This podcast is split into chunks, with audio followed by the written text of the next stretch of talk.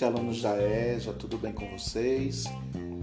Mais uma vez estamos aqui reunidos para mais uma aula de Ciências da Natureza. Dando continuidade, né, falando sobre os seres vivos, hoje nós vamos então associar o reino fungi. Né? Lembrando que na aula anterior nós falamos sobre o reino Monera, né, as bactérias, as cianobactérias. E hoje, dando continuidade, falamos sobre o reino fungi.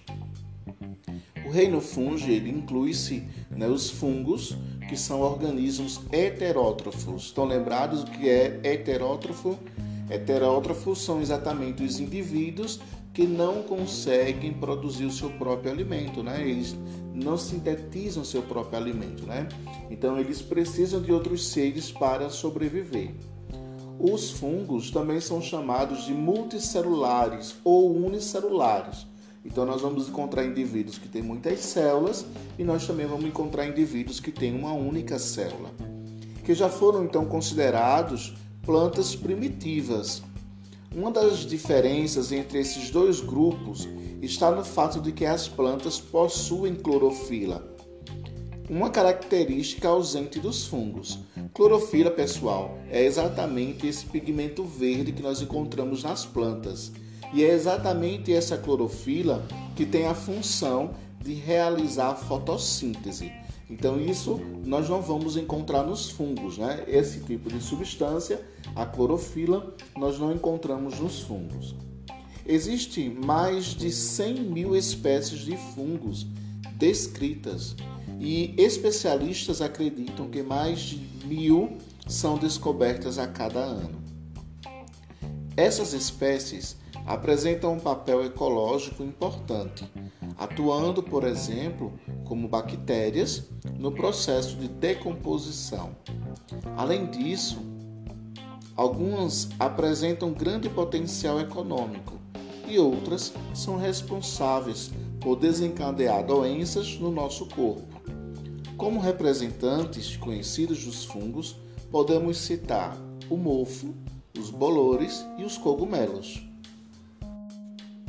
Vejamos então algumas características importantes dos fungos.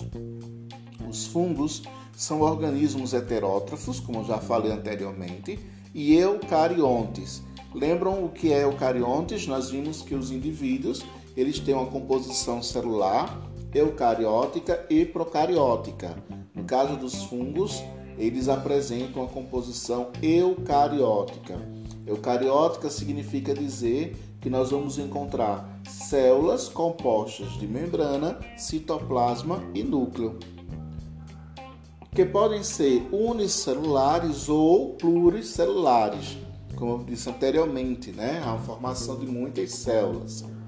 A grande maioria das espécies é filamentosa, sendo esses filamentos denominados de ínfas. Alguns fungos são formados por várias hifas densamente unidas que formam o chamado micélio. O micélio ele pode ser observado em vários cogumelos. A maioria dos fungos apresenta hifas septadas, ou seja, é, são divididas né, pelos chamados septos. E o que são esses septos? Os septos, galera, nada mais é que paredes transversais perfuradas por um poro né, que permite a comunicação entre as células, garantindo a passagem até mesmo de organelas celulares. Lembrando que essas organelas estão lá associadas na, na composição da célula, como os ribossomos, os, os lisossomos, os centríolos, né? toda essa composição. As hifas que não apresentam esses septos recebe a denominação de aseptadas ou xenofícitas. Nelas, o que se observa é a grande formação né, do citoplasma contínuo, com vários núcleos espalhados. Nos fungos parasitas, as hifas são chamadas de austórios e são capazes de retirar do seu hospedeiro as substâncias necessárias para o desenvolvimento delas. Lembrando que parasita, né, nós vimos que são indivíduos que não têm um local fixo, né? Parasita, eles estão parasitando, então eles estão em todos os ambientes, em todos os lugares. Como citado, nem todos os fungos eles são filamentosos, existindo fungos unicelulares, que é o caso das leveduras. Para destacar que as leveduras, apesar de que muitas pessoas pensam, não são um grupo taxonômico, estando relacionadas apenas com a forma morfológica de crescimento. Existem cerca de 600 espécies de leveduras conhecidas. As células que formam os fungos apresentam paredes celulares ricas em quitina, um tipo de polissacarídeo encontrado também no exoesqueleto de artrópodes. Quando falamos em parede celular, muitas pessoas relacionam com as que são encontradas nas plantas. Porém, a composição da parede celular dos fungos é diferente da dos vegetais pois nesses últimos encontramos então a presença de celulose. Destacamos agora o que nós vamos então falar sobre a nutrição dos fungos. A nutrição dos fungos é heterótrofa, ou seja, eles são organismos incapazes de sintetizar o seu próprio alimento, ou seja, de produzir o seu próprio alimento. Esses seres vivos geralmente liberam enzimas sobre o alimento e depois absorvem os nutrientes que necessitam. Vale destacar que ainda existem fungos parasitas, espécies que vivem em simbiose, e os fungos saprófitos, que vivem de matéria orgânica retirada de seres mortos. Em ambos os casos, a nutrição continua sendo heterótrofa. Alguns fungos, para produzir a energia de que necessitam, realizam o processo de fermentação. Estão lembrados? Vocês sabem mais ou menos o que significa fermentação? A fermentação é um processo que libera, né, é uma liberação de energia que acontece sem a participação do oxigênio, sendo, portanto, anaeróbio. As reações químicas necessárias para que ela ocorra são a glicólise e a redução do piruvato. Então é importante a gente observar né, que nessa respiração anaeróbia, nessa respiração sem a presença do oxigênio, nós então destacamos esse procedimento que é ocorrido nos fungos, que é a fermentação.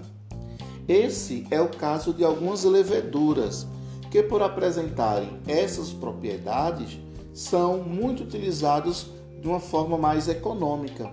Nos fungos, o glicogênio é o principal carboidrato de reserva. Bom, professor, mas como é que os fungos então eles se reproduzem? A reprodução dos fungos ela vai acontecer, galera, de duas formas.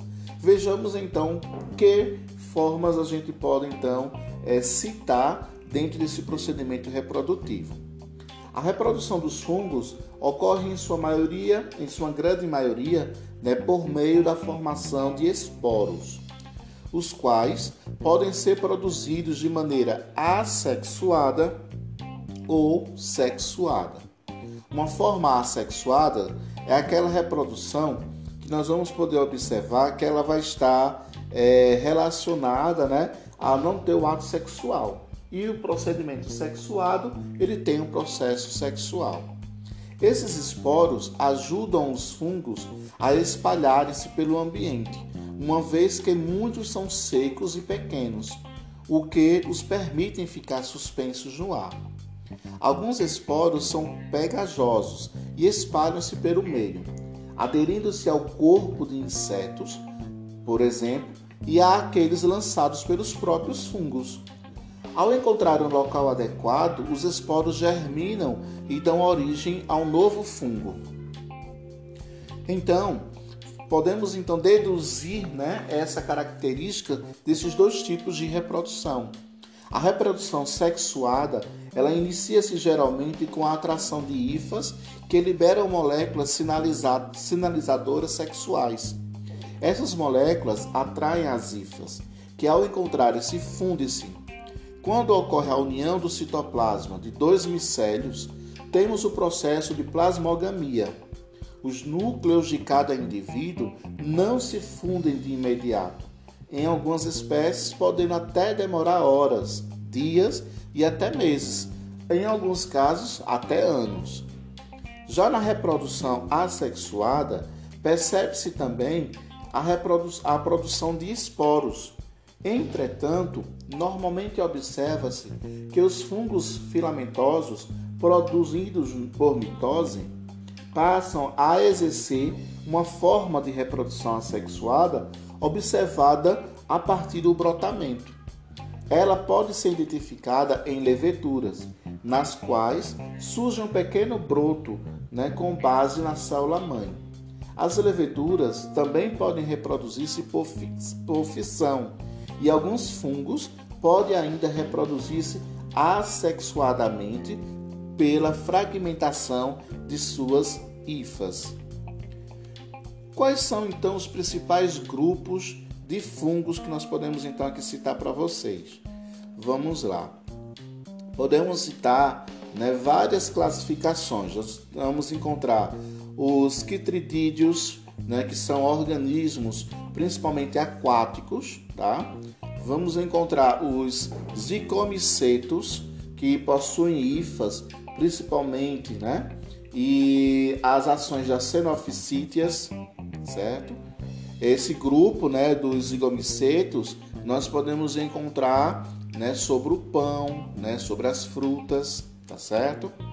Nós vamos encontrar também outro grupo, que é os glomeromicetos, né? São os fungos micorizícicos, né? Esses fungos, estima-se que aproximadamente 80% de todas as espécies vegetais apresentam associação mutualística com esse tipo de fungo. Vamos encontrar os ascomicetos. São fungos com ínfas septadas ou unicelulares. Os organismos é, pertencentes a esse grupo possuem hábitos de vida variadas sendo encontrados nos ambientes aquáticos e também terrestres. Sua estrutura reprodutiva típica são os arcos, né, que apresentam uma forma de taça. São considerados o maior grupo de fungos. E nós vamos encontrar também um grupo dos bacitomicetos, que apresentam hifas septadas. Sua estrutura típica de reprodução são os bacídios. Nesse grupo, é, estão inclusos os cogumelos e as orelhas de pau. Bom, mas os fungos também têm sua importância, né? Dentro do processo do equilíbrio do meio ambiente. Os fungos são seres vivos que apresentam muita importância para o meio e também para nós seres humanos. Dentro das suas principais ações, nós vamos observar que eles atuam como decompositores, né? garantindo aí a, a ciclagem do meio ambiente. Nesse processo, a matéria orgânica ela é quebrada, o gás carbônico ele é liberado. Vamos também encontrar que os fungos eles realizam importantes relações simbióticas. Isso mesmo, apresentam uma relação mutualística, né? E essas relações elas passam a desenvolver um equilíbrio né, entre eh, os outros indivíduos e também para a sobrevivência dos próprios. Outra importante função dos fungos é que eles reutilizam como matéria-prima a produção de medicamentos. Apresentam componentes que podem ser usados na fabricação de medicamentos, como é o caso dos antibióticos, né? Um, um antibiótico bastante conhecido da gente, né, que é a penicilina. Os fungos também são utilizados como alimentos. Por realizar fermentação, algumas espécies de leveduras são utilizadas, como no pão, né, por exemplo, na indústria do vinho, na indústria da cerveja, né, nos aromas né, de alguns tipos de queijo, por exemplo, certo? Temos também aquele no champignon, né, que a gente utiliza nas pizzas ou nas saladas, tá? E temos também um caso negativo que é provocar doenças, né, também nos seres humanos, que são exatamente as micoses. Bom, galera, então é isso. A gente hoje pôde conhecer um pouco sobre os fungos, tá? Então espero que vocês tenham aí feito as anotações devidas a respeito dessas características e na nossa próxima aula vamos dar continuidade para mais um reino daquilo que faz parte do nosso ecossistema. Um forte abraço e até a próxima!